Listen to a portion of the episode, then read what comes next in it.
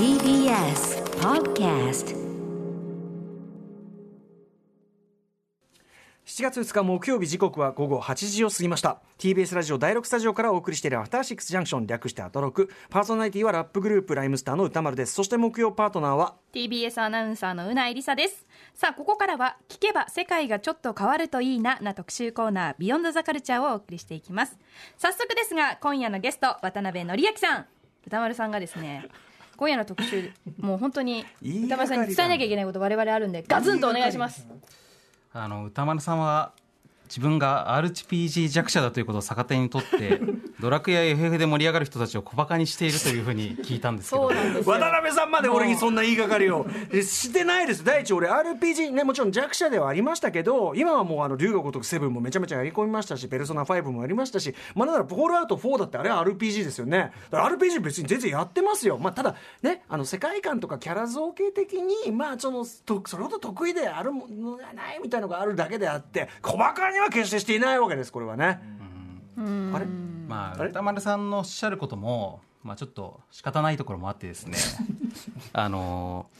まあ確かに あのドラクエみたいなコマンド選択 RPG って今ゲームの世界で、まあ、確かにトレンドではないんですよ。なるほど。まあで歌丸さんが好きなオープンワールドのええアクションゲームみたいなものの方ええがは FPS とかね、はい。の方がまああのトレンドなんですけど、ええでもただゲームの世界っていうところはもうちょっと視野を広くして、えまあなんかこうオタク的ななんていうかこうなんていうかフィクションの世界、はい。全体ってことで言うと、うんうん。まあオタクフィクションの世界っていうのはですね、まあめっちゃ大雑把に言うと、うん。えっ、とまあ、日本のねヤマヤマトとか、はい。あのガンダムとかみたいな、ああいうこう SF の世界から、うんうん。えーファンタジーの世界にこう緩やかにスライドしてきたという、まあ、めっちゃ大雑把な歴史があってで今や、まあ、例えばラノベとか見れば分かりますけど、はいはい。ほとんど異世界ファンタジーなんですよ、うん。オタクの世界っていうのは。でこのオタクの世界の異世界ファンタジーっていうのは、うんうん。じゃあダンジョンあの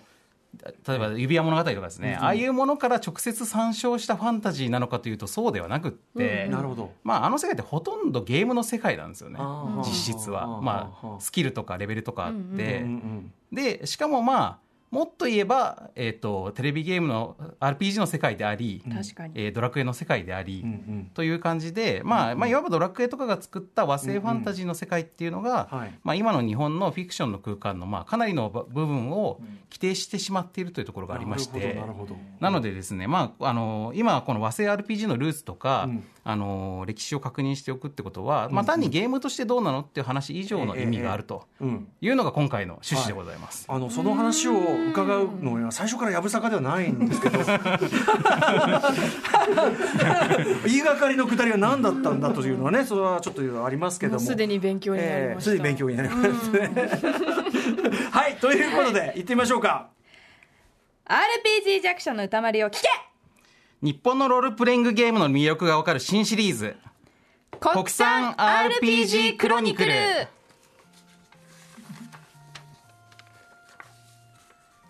おう歌丸よ。RPG 弱者だとは何事だ？仕方のないやつだな。お前にもう一度機会を与えよう。と言われてもポカーンとしている 歌丸さんのような RPG 初心者に向けてお送りする新シリーズです。大抵の人はポカンとすると思いますけど ちょっとゲームボイスっぽいピココピコピコっていう風に言ったつもりです。あゲームボイスっぽくやって。る、うんピコピコピコ。ああなたもあなたもでもこの元ネタを知ってやってるわけではないでしょ知らないです。ね。はい。うん、だから一緒に勉強しましょうね。勉強しましょう、ん。日本のロールプレイングゲーム最近では JRPG とも呼ばれるようになってきたこのジャンルは一体どのように進化してきたのか。そして JRPG では一体何をどのように物語ってきたのか。これを解説し、えー解説していくのが今夜から始まった新シリーズ国産 RPG クロニクルです。はい。ということでこの改めて、このシリーズの発案者、えープレゼンターご紹介いたしましょう。ボードゲームショップドロステルマイヤーズ代表で過去にはスクエアエニックスでオンライン RPG も関わってきたという渡辺則明さんです。改めてよろしくお願いします。よろしくお願いします。はいさあということで渡辺さんのではプロフィール簡単にうなえさんからご紹介お願いします、渡辺則明さんは1978年鹿児島県で生まれました。元スクエア・エニックス所属のゲームデザイナーでゲームプロデューサーです。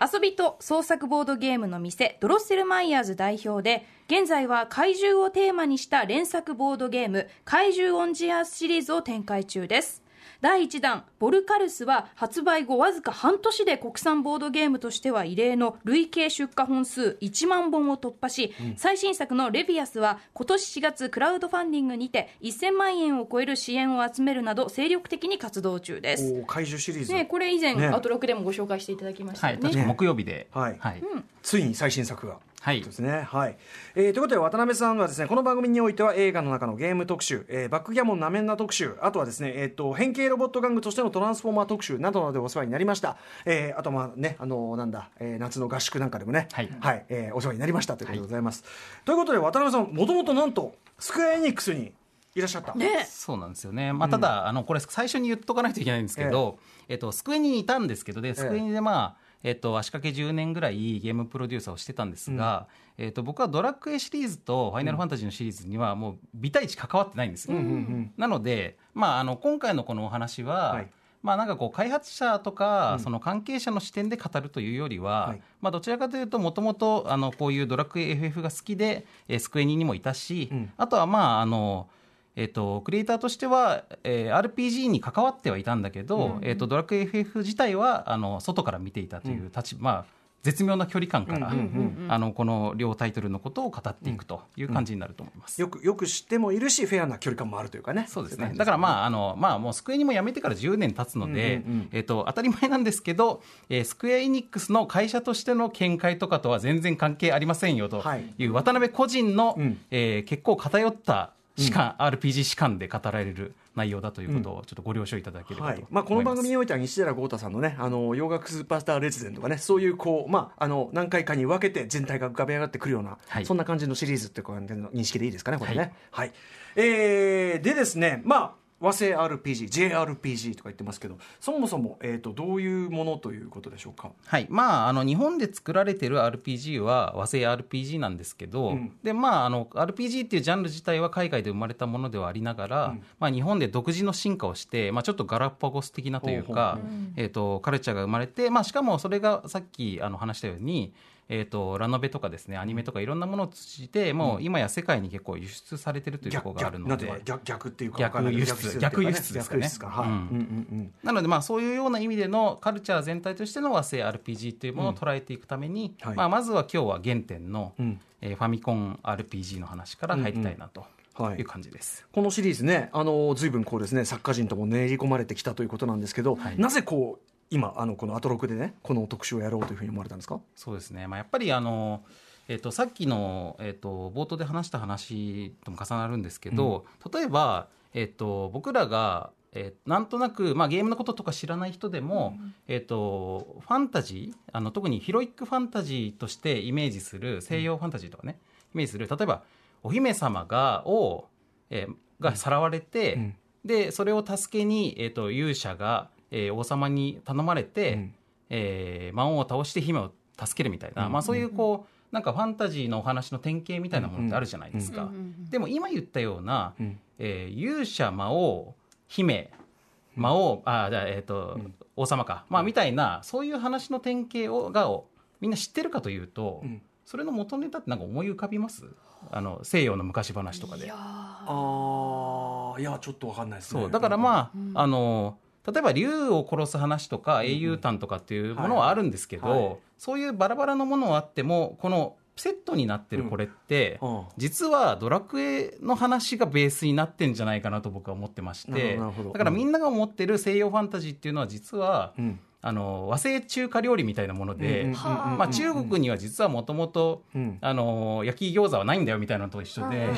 あの和製ファンタジーなんですよ本当は。あでも逆に言うとじゃあその元になった例えば、えっとアメリカので生まれたそのロールプレイングゲーム、まあ、例えば最初はテーブルロールプレイングゲームだったりすると思いますけど、はその今おっしゃったような僕らが考えるようなその定型の要素っていうのが一度に入ってたら別にしないと。と思いますね。だからまあ、あのもちろん指輪物語とかも、あの後にこう映画とかでメジャーになったので、そこから直接参照されてるファンタジーもあるはあるんだけど、でも話は全然違いますもんねそうです、ね。うん、だからそれって全然指輪捨てに行く話ですから、はいはいはい。全然魔王を倒しに行く話じゃないし、うんうんうん。ということでまあなんとなくみんなが知っているファンタジーっていうものの、うん。えー、と実は直接のルーツがこの辺に結構最近にあるよと、うん。特に日本においては話を、とはいいうことですからしたいなと思っねてますね。わかりました。はい、はい。ということで、えー、我々ね勉強していきましょう。はい。ね。はい。というすでことでに面白い。もうこの語り口から分かると思いますけど渡辺さんは本来私にあのこういうあの番組の形式上の難癖をつけるタイプの人ではありません。これは一応フォローしておきたいと思います。はい、えーということで今夜はまず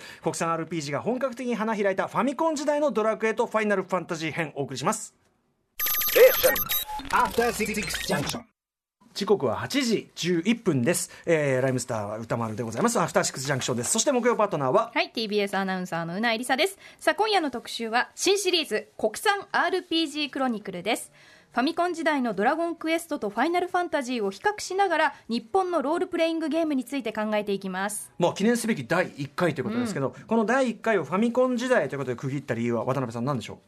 えーとまあ、やっぱりファミコンの時代よりも前にも、えー、といろいろな RPG はあるはあるんですけど、うんうんファミコン時代が、まあ、あの明らかにあの一番こうメジャーに、うん。まあ、国民全体に RPG というものが知られた、うん。はい。あのタイミングなので、うんうん。まあ、ここをちょっと厚めにあの、はい。お話しして、うん。えー次回からにつなげていきたいなという感じですね。はい。はいではでは行ってみましょう。はいまず、えーパート1ですね。日本の RPG 黎明期の歴史を簡単に解説していきます。そしてパート2はドラクエと FF を送り出したスクエアとエニックス2大メーカーの比較。これすごい私も気になります。そしてパート3がドラクエと FF の初期作品を初期作品を比較していきます。では早速最初のパートに参りましょう。5分でわかる日本 RPG 黎明期の歴史。はい5分でわかるシリーズ。いい。ねね要点をかいつまんで。い。い。けるのかどうかということで日本の RPG 黎明期の歴史から、えー、5分でわかるという、えー、要点のみ噛み砕いたプレゼン形式では渡辺さんでお願いします、はい。えー、と RPG の誕生からいきますと,、えー、とアトロクでも、あのーテーブルトーク RPG 特集があったと思うんですけど、えーそこで語られた、えー1974年の「ダンジョンズドラゴンズ」まあ、これはテーブルトークなので、まあ、ボードゲームみたいに紙とか、あのーサイコロとか使って使う遊びですけど、はい。えー RPG はまあこの形で誕生したわけですね。はい。でこれが、えっとファあのコンピューターの方に移植されていくというかコンピューターで RPG の世界を再現したいということで、はい。い、ろんなゲームが作られまして、うん。えー代表的なものは例えば1980年に「ローグ」というゲームがあって、うん。えーローグというのはですねこういう、えーとまあ、今で言うと「不思議のダンジョン」とかっていう形で、えー、と知っている人も多いですけど、まあ、あとローグ系というもうジャンルの代名詞みたいにローグライクとかねローグライクえー、と言われたりしますけど、はいはいはい。えーまあ、ダンジョンをひたすら奥へ奥へと潜っていくゲーム、うんうん。でこの頃はグラフィックというもの自体がないので、うんうん。えー、とこれ全部文字で書いて全部るんですよ。記号ですね。そうなんです、まあ、あの昔の2ちゃんのアスキーアートみたいなアスキーアートっぽい。でそうかそうかそうか。うん。だからままさにアスキー文字で書かれてるんですけどで、えっと、主人公はですねこのアットマークみたいなやつが主人公あでそうなんだ。で S っていうのはスネークとか B はバットみたいな感じで、えーその文字と接触したら戦闘になるという、はあえーとまあ、グラフィックのない、えー、とダンジョン RPG ですね。それでこうね想像力を広げてたんですな、ただまあこの時点で、えっと、レベルとか、えーヒットポイントとかストレングスみたいなあとゴールド集めたりとか、まあ、そういう RPG の基本的なシステムはここでもうすでに構築されています。経験値もある。経験値もありますね、うんうんレベルもあると。1980年のローグ、これが80年。で、次の年にはもうえー、と RPG のまあ2大ブランドでもあるこのウルティマ・ウィザードリーという、はい。えーとえー、すごい進化だな、1洋芸がですね年で。うん。生まれまして、はい。えー、とウルティマの方はなんかこうフィールドを旅していって、えー、とモンスターと出会って戦うという、んえーとまあ、ドラクエでいうとあの、ダダンジョンの外うんうん。を歩き回るタイプのゲームいやで。でも絵面はもうすでにね、まあ、もちろん、あのうん。すごく簡素なグラフィックではあるけど、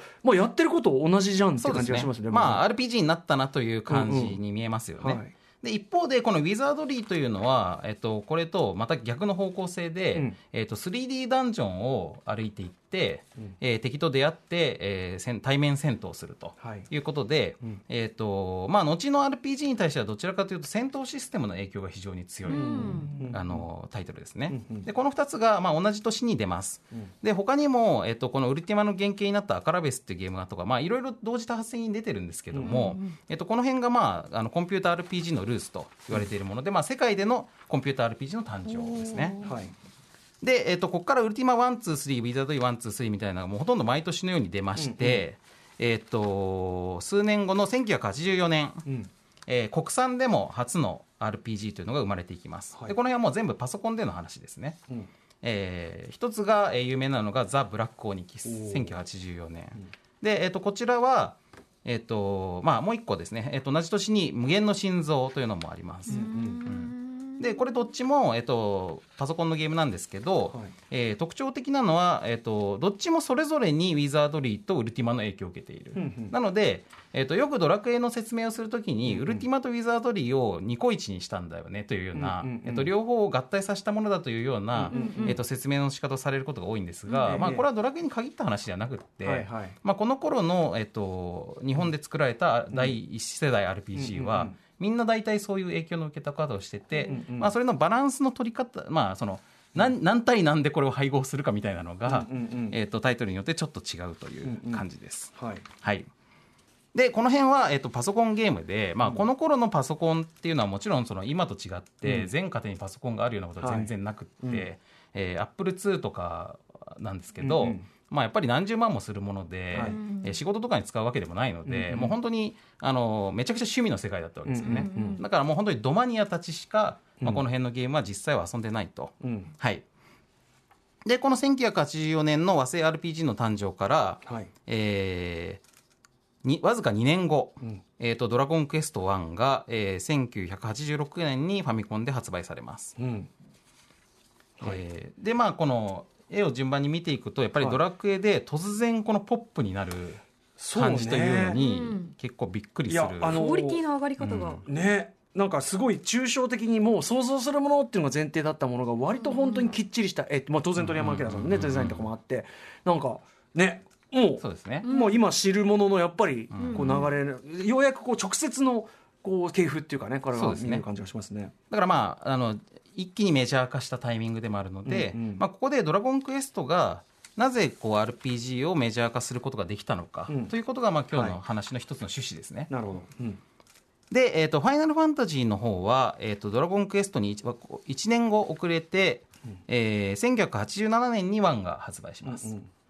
なので、えっと、ドラゴンクエストがすでに1でヒットして、うん。えーさらにドラクエ2も発売して、ん。えーその後でファイナルファンタジー1という感じなのでもうあのドラクエの画像が完全にできた状態の中で、はい。えーそれに対しての、まあ、カウンターというか挑戦者として出てきたいくつかのタイトルのうちの一つへー。という感じの立ち位置だったあわけですね。他にもあったんですかそうですね、まあ、今あるタイトルで言うと例えば今ペルソナシリーズとして、ええ。あの存在している「えーめ女神転生。はいはい」の1も同じ年に発売してい87ます。なんだ、はい。早いんだな、でこの頃はナムコから発売してますね女神転生は、はい。でファイナルファンタジーも、えー、1987年の1から1988年の2えーまあ、そしてちょっとだけ間を空けて1990年に3という感じで、まあ、ほとんど年一ペースで発売してまして、すげえ出してるそうなんですよ、ねこの辺の密度の高さっていうのが改めて見ると驚くところで、うんうん。でファイナルファンタジー3の1990年には、えー、とドラゴンクエスト4も出ているし、えーもうスーパーファミコンが出ちゃう。うんということで、えーまあ、ファミコン時代はもうここまでで一区切りという感じになるので、まあ、ドラゴンクエスト1から、えー、とこの「ファイナルファンタジー3」うん。であとはスーパーファミコンも出ちゃうよというところまで、うん。まあ、わずか5 4年ぐらいのうん。お話というのが今日のうん話の中心になってきます。でもここの間のこうねだって本当にギューって進化ですよねもうあっという間にね、ねこの時こうドラクエとファイナルファンタジーってまあ1年ずれでほぼ同時発売しててこう評価ってどんなもんだったんですか、えーとこうみんな全部食いついていく感じだったんですか？いやもうあの実は「ドラゴンクエスト」の後にちょっとファミコンで RPG ブームみたいなのが軽く起こって、えでこういうこうファイナルファンタジーみたいな位置づけのゲームっていうのは結構いくつも出たので、うん。まああのいろいろあるうちの一つという感じであったんだけど、ファイナルファンタジーは最初からクオリティやたら高えなという感じの、あのなんていうかこうすごい新人出てきたみたいな、うん。うん多分そういう感じの受け取られ方だったと思います、じゃあやっぱり一目置かれてドラクエとファイナルファンタジーはちょっと一目置かれる存在だったんですね。ねあといドラクエとかのさ、まあ、ファイナルファンタジーもそうだけどこの一作ごとのだってで年年にしたら1年ぐらいしか経ってないのに、一作ごとのさこのできることの中でのグラフィックの向上半端ねえっていそうドラクエが鳥山さんを使う一方でこうファイナルファンタジーは天野さんをこそう。う貫いてるあたりがやっぱりなんかなんですかねこうおしゃれさというか、その差をを意図的に作ってる感じもしますよね。ファイナルファンタジーはやっぱりちょっと大人もシリアスリアル大人向けだし、ちょっとアーティスティックな感じなですよね。なんなら洋芸的なっていうか、そのぐらいの感じもしますよねこの時期ではね。うん。うんだからこの辺の文化のルーツっていうのがそれぞれどう違うのかっていう話も今日、はい話になります。うわざっくりとね、はい。こ5分間で、はい。はい。えー日本 RPG 黎明期の歴史を、えー一気におさらいしてまいりました。さあといったあたりでこれがまあ大前提となる知識ということで行ってみましょうか次のパート、はい、パート2ですドラクエと FF を送り出したスクエアとエニックスこの2大メーカーの違いとは？はい。えーなので、まあ、まずはですね、えっと、それぞれのなんていうかこう生まれた文化的なじょ土壌みたいなもの,、ものの違いはい。から、えっと、この作品の違いっていうのができているところもあるので、はい。えっと、その話から始めたいと思うんですけど、えっと、そもそもですね、まあ、エニックスとスクエアっていうのが、まあ、今スクエアエニックスという形で1個の会社になっちゃってますけど、えっと、この2つがもともとは別々の会社で、うん。えードラクエを作ってドラゴンクエストを作ってたエニックスという会社と、えーファイナルファンタジー作ってたスクエアっていう会社が、はい。えー2000年代に合併して1個の会社になったんだよということ。を、それも それもすごいよね。何が起きたの？っていう話ですよね。ね冷静に考えたらすごい話だね、で本当もしかすると、まあ、今の若い人とかではあそうなんだっていう人も、まあ、いるかもしれないなと思って、うん。はい最初に言ったんですけど、はいでまあ、僕はですね実はこのエニックスの側に新卒で大学入卒業して入ったというドラクエ側ので、にまあ、どちらかというとエニックスのことの方が、うん。えっと詳しめなんですけど、うんうん。えっとエニックスはですね特徴は、えっとまずゲーム会社じゃないってことですね。そうそうなんですか？そうなんですでまあもちろんファミコンの時代ってゲーム業界ってもの自体がなかったところにあー。精通してるので他業種から参入してもともと不動産やってたんだけどゲーム作り始めたとかかそういうのはまあいろいろあるんですよ。なんだけど、うん。ただエニックスのおかしいところは、えー僕が入社した2000年代になってもまだそう言ってたということ。あうちはゲーム会社じゃない。よと。えじゃあ何会社 じ何なんですかっていうと,、えー、とうちはあくまで企画会社だと。だからいろんなビジネスを立ち上げていくのが本文でうんいろいろやったうちのたまたまこのゲーム事業というのがうん。今儲かっているけれども、えー君たちはそうじゃなくって、えーこのゲーム事業に当たるような新しいビジネスを立ち上げるのが本文なんだよって言われてで実際その頃エニックスは、うんうんえっと例えば中国で丸大豆醤油をはい。販売するとかですね、そういう2000年代ですよ。昔の話じゃなくてはいはい。あの中国は醤油は昔からあるけど丸大豆醤油は日本にしかないんだと。だから中国で丸大豆醤油のシェアを取れたらやばいぞというような話をもうそのエニックスの創業者でもある福島会長という方がおっしゃっていてで僕らみたいなあの新卒たちはですね、まあ、単なるゲーム好きのボンクラが。当然この2000年代ともなると。ドラクエに憧れて、やばいこれ醤油売らされる可能性。あるだからそのあの社長というかそのトップの意識としてはどっちかというと総合商社じゃないけどそうですそうです。ね。そうですね。という意識だったので、まあ、エニックス自体ももともとゲーム会社ではなかったところに、えっとこの当時、えーパソコンゲームとかが盛り上がってきたぞということで、うちもパソコンゲーム作って売ったらいいんじゃないのって話になったんだけどもえっとまあ、社内に当然開発人員とかいるわけじゃないのえええで、えーそれで、えーゲームホビープログラミングコンテストというのを開催して、えっと外部から、まあ、作家を集めて、でそのそのパソコンマニアたちの作るゲームを、えーまあ、ライセンスして、うんまあ、いわば出版社みたいな形で発売していこうという感じのスタンスなんですね。なので、えっとまあ、その僕の入社した2000年代になっても、社内には開発人というものはいなくって。常に外注。そう。プログラマーもいないしグラフィッカーもいなくって、開発スタッフといえば僕らみたいなプロデューサーだけ。へなので、まあ、僕は今ゲームプロデューサーと名乗ってますけどこれはまああのいわば新卒の段階から職種としてプロデューサーだったということで、うんうんうん。まあ、普通はゲーム業界のプロデューサーっていうのは現場のあのスタッフが、まあ、だんだんこう、あのレベルアップしうんてうん。ディレクターになったりうん。プロデューサーになったりするんですけど僕らは新卒の段階でプロデューサー採用というので入ってるんですよ。はいはいなので、まあ、そういう感じの、えっと準ゲームプロデューサーたちが所属している会社というのがエニックスで、まあ、もちろんその営業とかしあの宣伝とかみたいなんうん別の部門はありますけど、開発してる人たちはその十数人の、うんうん。えっとプロデューサーしかいなかったんですね。でこういうようなか体質の会社なので、うん。えっと話を戻しますとゲームホビープログラミングコンテストで、うんえーまあ、外から作家を募集して、えーなんとかならないかということでやったところ、うん。えー、となんか素晴らしい逸材が 何人か来てしまって、えーまず一人が後に「ドラゴンクエスト」のディレクターでシナリオもやることになる、えー堀井裕二さんですね。はいはい。うん。うん。でこの方がラブマッチテニスという、まあ、テニスゲームを作って、えー入選しました、うんうん。えーそして後にチューンソフトという会社の社長になる中村浩一さん、うん。えーこの方が、まあ、初期のドラクエのメインプログラマーなんですけど、うんうん。この方がドアドアというゲームを作って優秀賞を取るとうんうん。いうことで、えーまあ、こういう逸材を手に入れてですね、うんうんで、えーこの堀井さんと中村さんを組ませて、うん。うんまずは一本作らせんべと。いうことで、えー、と作ってもらったのが、えーポートピア連続殺人事件。ほでこのポートピア連続殺人事件を出したのも実は後にドラクエを出したくって、ど。うんうん。えー RPG を出したいとうん。いう意思が堀井さんの中にもあったらしいんですけど、ただやっぱりファミコンの、あのゲームを遊んでいるキッズたちというのは当時、まあ、マリオとかを遊んでるわけです。うんうんうんでマリオとかスターソルジャーとかを遊んでて基本的にはまあシューティングゲームとかアクションゲームしか遊んだことないから、うん文字を読んでうん。情報を整理して謎を解いていくみたいなことは、うんうんうん。ちょっとハードル高えだろうと。うんうん。でしかも RPG はその文字読んで進めていくアドベンチャーの要素もありつつ、うん。戦闘とか経験値とかそういうちょっとシミュレーションゲーム的な戦闘の要素もあるわけですよね。うんうん。なので、えーこの両方を突然提示しても絶対に受け入れられないから、うんうんまず文字部分だけやらせようということでポートピア連続なるほ殺人事件を作った。どへーだから、まあ。壮大な前振りとして。慣れてもらうためにでポートピア自体は、まあ、パソコンであの堀井さんがあの別途作っていたので、うんえーこれ専用に作ったというわけじゃないんですけど、うんうんうんまあ、それを移植する形で出すことでまず子どもたちに、うんえーコマンド選択して、えーお話を進めていくということに慣れてもらったわけなんですよね。でしかもポートピア連続殺人事件の頃に、えーとまあ、ユーザーアンケートはがきでですね、ええ。ー杉山浩一先生が、えうんうん。えー、と森田将棋というゲームのユーザーアンケートはがきで、うん。えーまあ、普通にこうはがきを送ってきてですね。え杉山浩一先生ご自身が？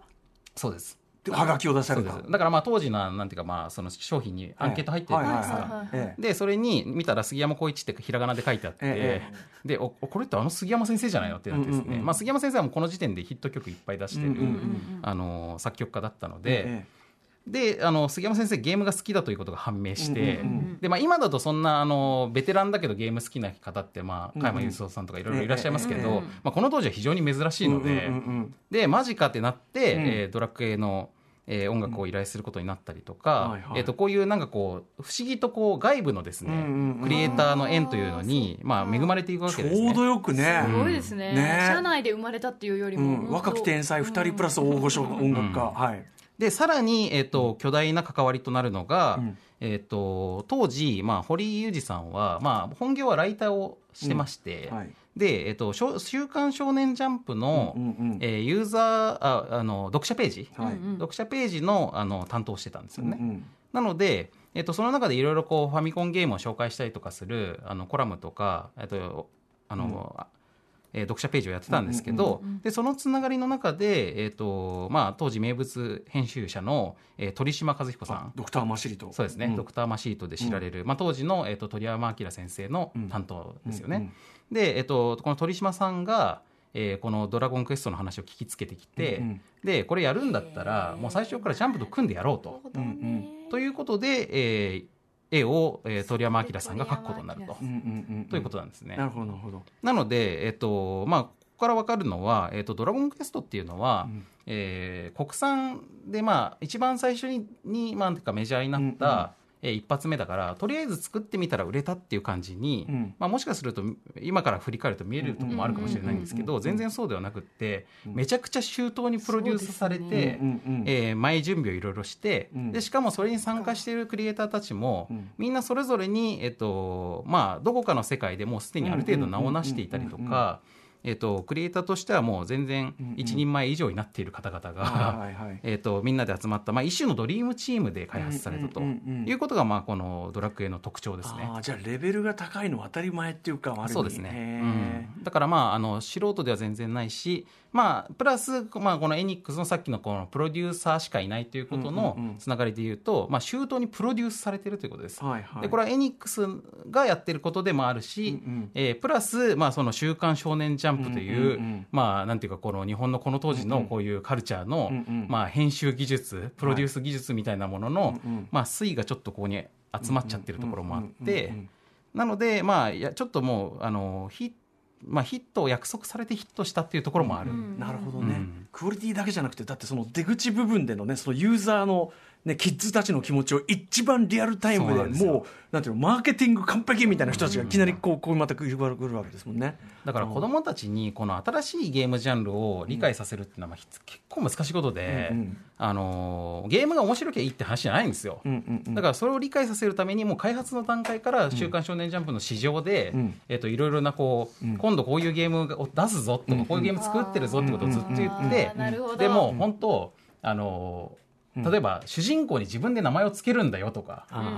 主人公はあなたなんですよとかあそっ。か。そういうことからもう、うんうんあの前振りで説明し続けての発売だったわけですよ、メディアミックスも完璧というね、うん。うんそういうことです。なるほど、はい。じゃあ、まあ、王者はい。ドラクエは生まれるべくして生まれたというかね、はい。うん。で、一方で、じゃあ、スクエア、はい。えっ、と、ファイナルファンタジーはどうやって生まれたのかというと、えーこれが非常に対照的で、うん。えー逆に、まあ、スクエア、まあ、最初の頃は電遊社スクエアという会社だったんですけども、えーこの会社はですね、えーまあ、親会社こそ、この電遊社って会社は、やっぱり多業種参入組の、うん。えー電気工事の会社だったんですけど、うんそのソフトウェア部門として作られた電遊社スクエアは、うん。えーまあ、当時の横浜に住んでる大学生たちが中心になっている、うんうんえーまあ、今でいうところの IT ベンチャー的な感じの、うんうんまあ、新進気鋭のソフトハウスっていう感じうんなんですよね。うんうんで、えっとやっぱりパソコンゲームとかパソコンが好きな、まああのえー横浜国大とか、慶応とか神奈川大とか、まあ、その辺の学生たちが集まって、で俺たちもゲーム作りたいと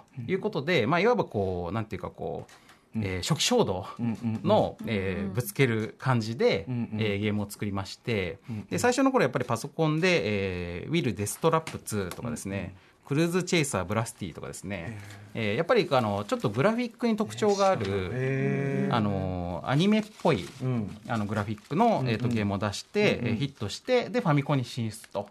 いう感じで、えー、とファミコンゲームを作り出します。うんうん。なんですが、えー、とファミコンでは意外とヒットに恵まれなくって、うんうん。えーこのままだとちょっと解散になるかもよみたいなうん。状態の中、うん。えーまあ、最後の挑戦だからファイナルファンタジーということで、えーファイナルファンタジーが作られたという都市伝説があるほどの。ああるほどの。はい、ちょっとあの排水の陣でうん。作られたということは自体は事実なんですけど、はい、というような感じで、まあえー、とエニックスのそのドラゴンクエストチームに比べて言えば、うん。まあ、だいぶあの持たざるものというかね、ううんんうん。うん、挑戦者ポジションなわけです。うんうんうんで、まあ、さっきのその「ファイナルファンタジー」というタイトルの由来に関しては、まあ、さっきの、えーもうこれ最後の挑戦だから、うん。えーこれがダメだったらもう解散ねみたいな感じで「ファイナルファンタジー」と名付けたと、まあ、よく言わ噂で言われるんですけど、うんうん。えー、と実際のところはですねえー、とドラゴンクエストというものがもうこの時点ですごくヒットしていたので,、うんうん。えードラでドラクエと呼ばれたんですよね。うん。でドラクエっていうあだ名に対して俺たちのゲームは何と呼ばせたいかとはい。いうことからスタートして、はい。FF と呼ばせたいほう 略だ称。そう。だからこう同じアルファベット2つ重ねるみたいなかっこよくないみたいなところから始まって、あ。FF になるようにあそういうそっち？つけたらしいんですよ。そっちが先。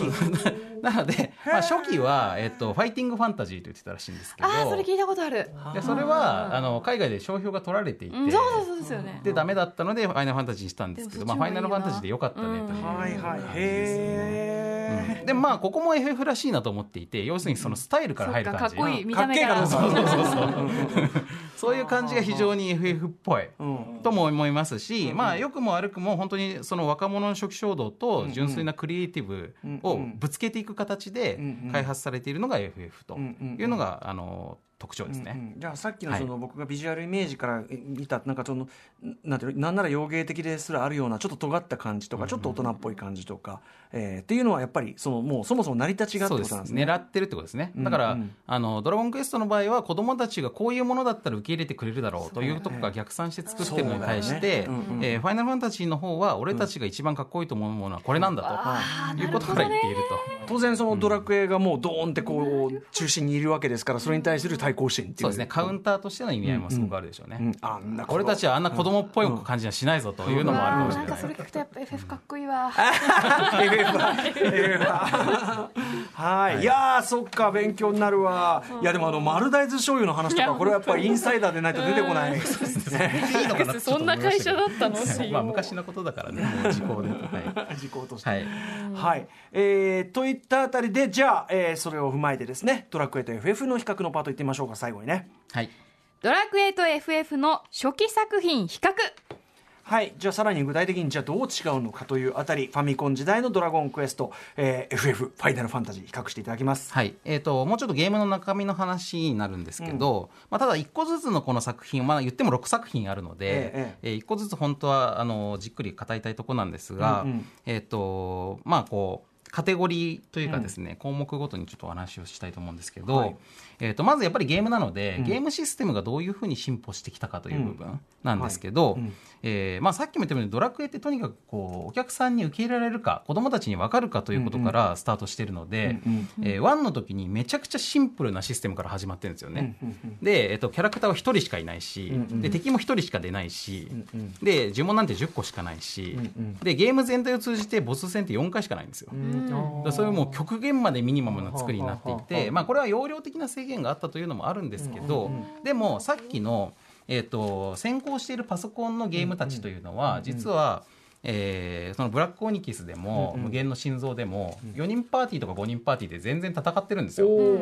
で敵もいっぱい出たりとかもするし、なのでこれは実はこの時点で RPG がそこまでしか進化してなかったということではなく、ドラクエは明らかに意図的にはい。めちゃくちゃ先行作品から詩を削っている。簡素化してるわけですね、うん。でもうめっちゃシンプルにして極限まで、えー、と簡単なものをまずは出して、はいで次に「ドラクエ2」になった時に初めて3人パーティーにして、はあで3人パーティーもそれぞれ戦士系魔法系両方できるやつみたいな感じで、うんうんえー分かりやすくキャラ付けをしておいて、はい。で3作目でようやく転職とか、えー職業みたいな要素を入れて、自分で自由にパーティーを組んでねというふうにしている。ドラクエの戦略すごいですね。だから周到な3作通じて少しずつ鳴らしていって子供たちにも受け入れられ鳴らしつまり RPG そのものに鳴らしさせるっていう、だから非常に抑制の効いた作りですよね。めちゃくちゃ先見てる。いやもう可愛げがないとすら言えない。うん。ちょっと怖いもはや。ね子供たちを操ってるような感じで。だからまあある意味大人っぽいなと思うんですけど、うんうんあそういう意味ではね、確かに、うん。で逆に「ファイナルファンタジー」の方はもう毎回的に非常に挑戦的にシステムを、ん。えっと、変えガラッと変えてくるので。毎回変えるのがねそう。ではいこのスタイルってまあ今もそうじゃないですか、うんうんそうですね。で「ファイナルファンタジーは」えっと1の時点で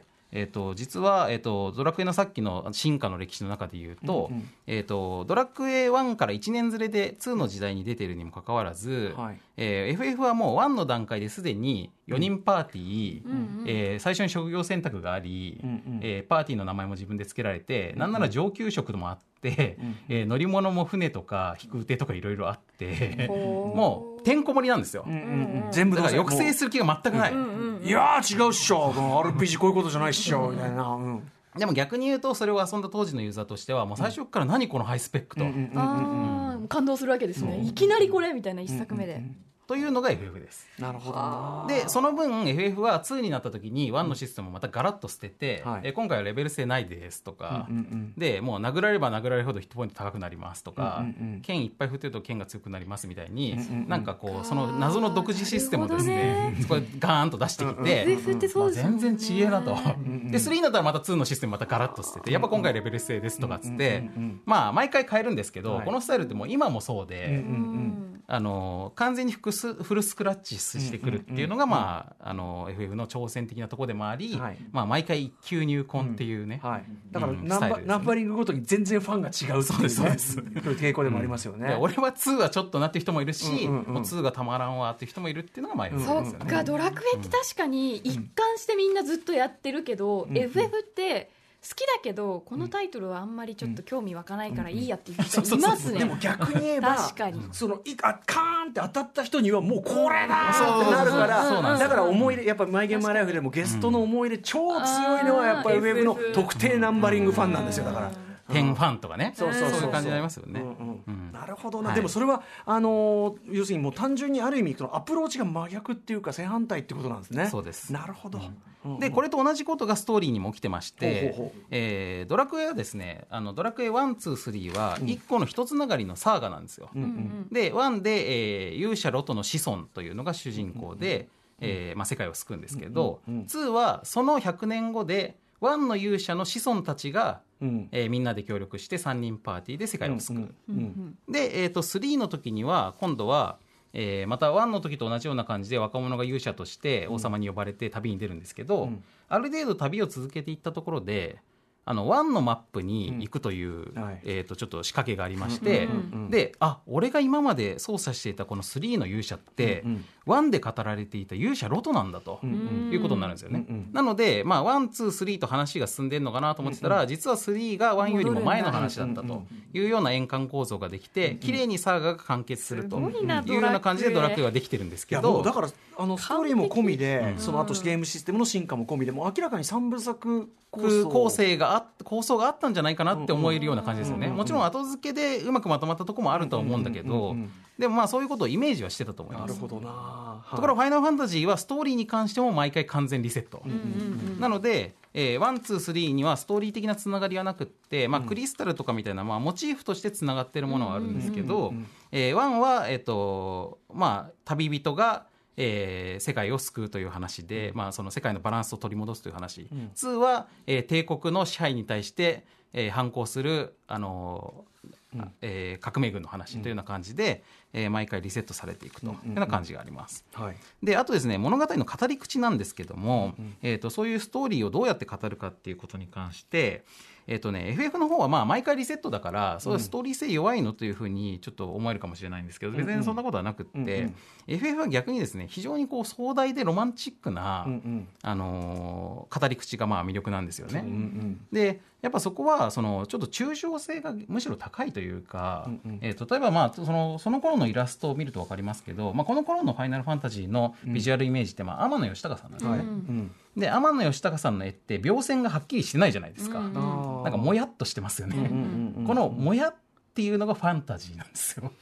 僕が思うには。はあのこのもやっとした感じが、えっとファイナファイナルファンタジーでいうところのファンタジー感で、うんで逆に「ドラゴンクエスト」の鳥山明先生の絵っていうのはいははい。すごく描線もしっかりしてて、うんポップですよねすごく、はいうん。だからそこはまあ記号性とあとその、えー、と堀井さんのそのシナリオの言葉選び、うんうん。らその言葉の味わいとか、うんその鳥山明へのうん。やっぱり味わいとか、とぼけた感じ、うんうん。ああいうような味わいの世界に行っているドラクエに対して、はあはあファイナルファンタジーというのはもっと抽象的で壮大で、うんえっ、とまあ例えばそのて戦う敵もうん。竜王って言ったら竜の王ですけど、うんうん。でもファイナルファンタジーの敵っていうのはもっとカオスとかですね、うんうん。えっとなんかもっと概念的な。そういう概念的な存在なんですよ。うんうだかんらそういうようなところが語り口の違いとしてあって、うんうんでこれのゲームとしての表現で僕が一番好きなのは、好きっていうか注目しちゃうのは、えー数字の桁ですね。桁。はい。ドラゴンクエストの世界って基本3桁なんですよ。ヒットポイントとかが。ああなるほど。だから、そっかまあ999そうそうそう、まあ、10いくつとか何十何ぐらいのところで基本展開してて、100超えたら結構でかい数字って感じでえーまあ、言っても999まではいかないでゲームが終わるというのがドラクエの世界なんですけどファイナルファンタジーは4桁なんですよ。そうですね、うんうん9999そうそうそう。で最終的にその9999のダメージを何発与えるかみたいな世界に入っていって、まあ、どんどんインフレしていくっていう数字感覚、はいでこの数字感覚の違いっていうのが、うん FF とドラクエののなんかそういうなんていうかこう世界観のまさに違いで。はいはい。でここがね僕はすごい好きですね。なるほどね。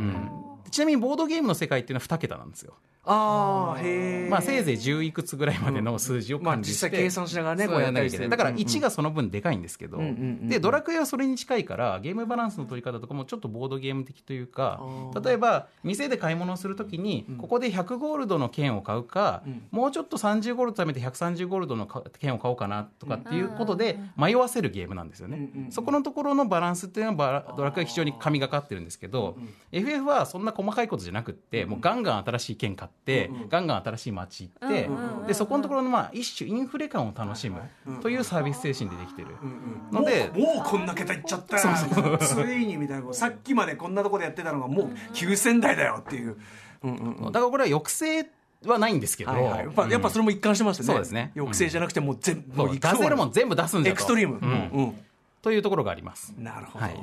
はい。というのが、まあ、語り口の違いですね。うん。うん、というような感じで、えっとまあ、音楽とかも割とそういうところもあってやっぱりこう、ファイナルファンタジーの上松上松信夫さんのサウンドっていうのはやっぱり単美でロマンチックな感じ、うんでえーキャラクターのまあどっちかっていうと心情を表している、んえーとまあ、内省的な曲が多いんですけども、うんうんうん。でえー、と逆に「ドラゴンクエスト」の杉山浩一先生の、えーとサウンドっていうのはもっとクラシカルで堂々とした感じ、うんでこれはどっちかっていうとキャラクターの心情とかっていうよりは世界ですよね、うんその世界のことを表している。なので人間にキャラクターに注目するか世界に注目するかというスタイルの違いがすここですでにあってでこれはもう今のもっと進化したドラクエ FF を見るともっと露骨だと思うんですけどキャラクターが大事なのがファイナルファンタジー。いやだからねそうだやっぱキャキャラクター萌え的なねそうだ。そうだこに心情を言う人はもう圧倒的に FF ですもんね。うん。あなたですよあなたそうですよ、うん。あのドラクエってやっぱり勇者じゃないですか、うん主人公が、うんうんうん。でも FF ってそのタイトルごとに、うん。T だ、うんとかね、うん。やっぱみんな変わってくる。それこそクラウドとか、うんうんうん。なんかその差ですね。そうです、確かに、うん。キだからねャラか世界か、そうなんですよ。だからけまあ逆に「ファイナルファンタジー」のあるシリーズ10が好きとか7が好きとかっていうののそれを決定づけるのは、うん。もう純粋にそのけ主人公が好きかどうかですよ。ね、みんなその話それで決まります。みんな本当その話ですもんね。確かに。ドラクエの主人公はあなたなんでそうか。別にそういうのはあんまないんですけど、うんうん。うん。うん。そっちの方がゲームらしいという人ももちろんいますね。なるほどね。はい。はい。ということで、うんえっとまあ、こんなようなことをいつも考えるんですけど、だからまあ今後このシリーズを続けていくにあたって、歌丸さんうないさんに、はい。えーよりイメージしていただきたやすい、えええ。っとワードとしてあるのはですね僕シリーズ人格という、えーのを思ってまして。シリーズ人格。はい、これはまあ僕が勝手に思っていることなんですけど、うんうんえー要はドラクエと FF っていうのを人格で例えると、うんうん。えー僕はドラゴンクエストっていうのはなんかおっさんだなって思うことが多いんですよね。要するにその作りとして大人が子供に、うんうん。えーちゃんとこうドラ RPG を分かってもらうために、うんうんちょうどいい成長段階に合わせて何かを出していく。なんか先生っぽいもんねなんだろうね。で、えっ、と、まあ、その物語の語り口に関しても、ちゃんと抑制して構成していく感じ、はいはい。理性的に構成された感じ。えーそして、えっ、と、まあ、自分がやりたいこととかよりもお客さんが求めていることっていうのを、えっと重視していく感じ、うんうんうんドラクエとに何を期待されるかということを重視していく感じ、まあ、こんな感じが非常に大人だなと思うし、はいはい。一方で、まあ、ちょっと好きじゃない人からしてみたら保守的に感じるところもあるかもしれない。うんうんうんうんあとまあ実際に全体的にとぼけた味わいで、まあ、うん親父ギャグとかも多いし、なるほど。うんまあ、いまだにピチピチギャルとかそういう単語もすごい出てくるし。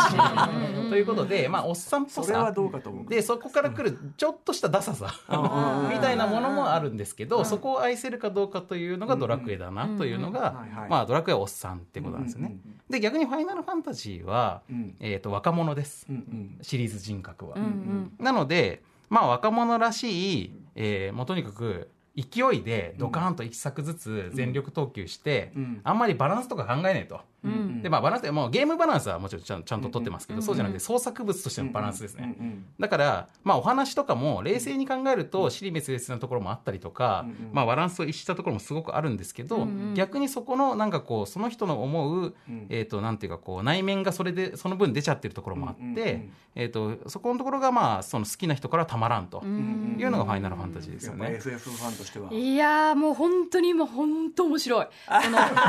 FF って例えばじゃあ7と8で比較すると、うんうん。7ってアルテ、えっと、マテリアっていうその魔法を使う際に使う道具があるんですよ、ほんで今度それが8になると今度相手からモンスターから魔法を盗まないと魔法が使えなかったり、うんうん。で10になるとなんかこうソスフィア版っていうまた育成要素が全部違うんですよ、その戦い方で育成要素が、でそれ新しいタイトル出るたびにプレイヤーは戸惑うんですよ、うん。え何これ、ま、何これ？また一から理解しなきゃいけないの？みたいな。ですごくその大変なんだけどその分新鮮、一作一作すごく新鮮。確かに確かに。だからやっぱり記憶に残るし、ずっとこう続けたいなって思うところが、その FF の挑戦的な姿勢だなって思って、でやっぱ「マイ・ゲーム・マイ・ライフ」とかでそのなんか熱語りの熱量っていうところだとなんか総量として圧倒的に FF の熱量の高い人が多いんだけど、理由はもう明らかですね。だからねもうそもそも作られ方の思想がそうだからっていうね、うんそれはすごく分かりました。なるほどね。そういうことだった。まあドラクエが好きな人はずっとこうずっとタイトルを追っていけて、そうですそう。ですまあ安心してずっと楽しんでるっていうやっぱり全部好き感じなのかもしれないですね。そうなりますね。いやいやいやいや。はい。はい。すごい面白い。勉強になりました。いやすごい。いや面白いしねえ、俺のあのイチャモンは必要ない。いやでもまあ私は何も知らないな実本当にやっぱ尊敬すべきドラクエ FF だなって思いました、ねはい、ちょうどだからまさにその7月16日の「マイ・エン・マイ・ライフ」のゲストがその、あの若い頃は FF にすごい惹かれてたんだけど今はそのドラクエのその変わらぬそのブレなさっていうところの凄さも分かるみたいなことを言ってて、まあ、おっしゃることのまさにですけてもあるなって思いました。はい。ということで今日はファミコン時代のドラクエと FF 比較ということで、えー送っていただきましたが次回以降これシリーズ化するんですよねこれね。そうですね。ぜひさせていただくて、うん。でえー、と次回スーパーファミコン編というふうに思ってるんですけれども、えーとスーパーファミコンになると RPG の、えー、と多様化というのが始まりまして、でやっぱりこう物語を語るメディアとしての RPG っていうのを、まあ、みんなが手に入れて、うん。そこで何を語るかという話にだんだんなってくるわけですよね。うん。で例えば今日の、まあえードラクエはおっさん FF は若者ってことで言うと,、はい。えー、とドラ FF ってねなんかやたらとね反政府組織みたいなのが多いんですよ。確かに、うんうんうん。は なんか革命とかね。この間のもね、あのこの間のとかファあの成分もそうね FF7 リメイクも、あのアバランチっていう謎のなんかテロ組織みたいな、うん。そうですね。えー人たちが出てくると思うんですけ環境テロリストどみたいなね、やたらね革命みたいとか反抗みたいなのが多いのはやっぱりそれって若者らしいところで,、うんうん。で逆にドラクエってすごく体制側で、王様の依頼で旅立つし、で治安維持でしかもやっぱり血統主義なんですよね。勇者って血確かに。血だからロトの血をうんうん引くとかなんで。うんうんうんなのでまあそういう体制側視点だったりとかするとかまあそういうこうも物語上えっと RPG が今後どういうことを語っていくかみたいなそういうもうちょっと細かい表現論みたいなところに行きたいなと思面っております。白い。はい、えー、ということでございます。じゃあ引き続きよろしくお願いしますということで、えー渡辺さん何かお知らせことなどありますか？はい、えー、とボードゲームの怪獣オンジャースシリーズというのをやってまして、えー、とボルカルスというのが、えー、と好評発売中ですこれですね、えーそして、えー、と新作のレビアスというのが、えー、と7月23日海の日に、えー一般発売をします。今これクラウドファンディングの人しか遊べてないんですけど。すごい。ということであとまあえっとうないさんにはこれあのナンバーワンダフルというですね。前これちょっとこれ電話でもご紹介したんですけど、55種類の、えー一瞬で勝負がつく、えーミニゲーム。たくさん入ってるやつだ。でこれ僕プレイステでビシバシチャンプというゲームがすごい好きだったんですけど、まあ、そういうこうあのミニゲーム集みたいなのをボードゲームでもやりたいなと思って作って、これあのテレでも結構できるんでリモートであのズームとかでも結構できるんでリモートリモート会でねちょっと一発リモート人狼をやってるとおっしゃってたので、これはそれで一回事件起こしてるんですけどね。何の事件か放課後ポッドキャストいやーでも、はい。お本当に勉強になりました。面白かったです。最高です引きよろしくお願いします、えー国産 RPG クロニクルシリーズ、えーファミコン時代のドラゴンクエストとファイナルファンタジー編お送りしました。渡辺則明さんありがとうございました。ありがとうございました。ありがとうございましたさあ明日のこの時間は1週間の番組を振り返るフューチャーパストです。ゲストはお菓子研究家の福田理香さんです。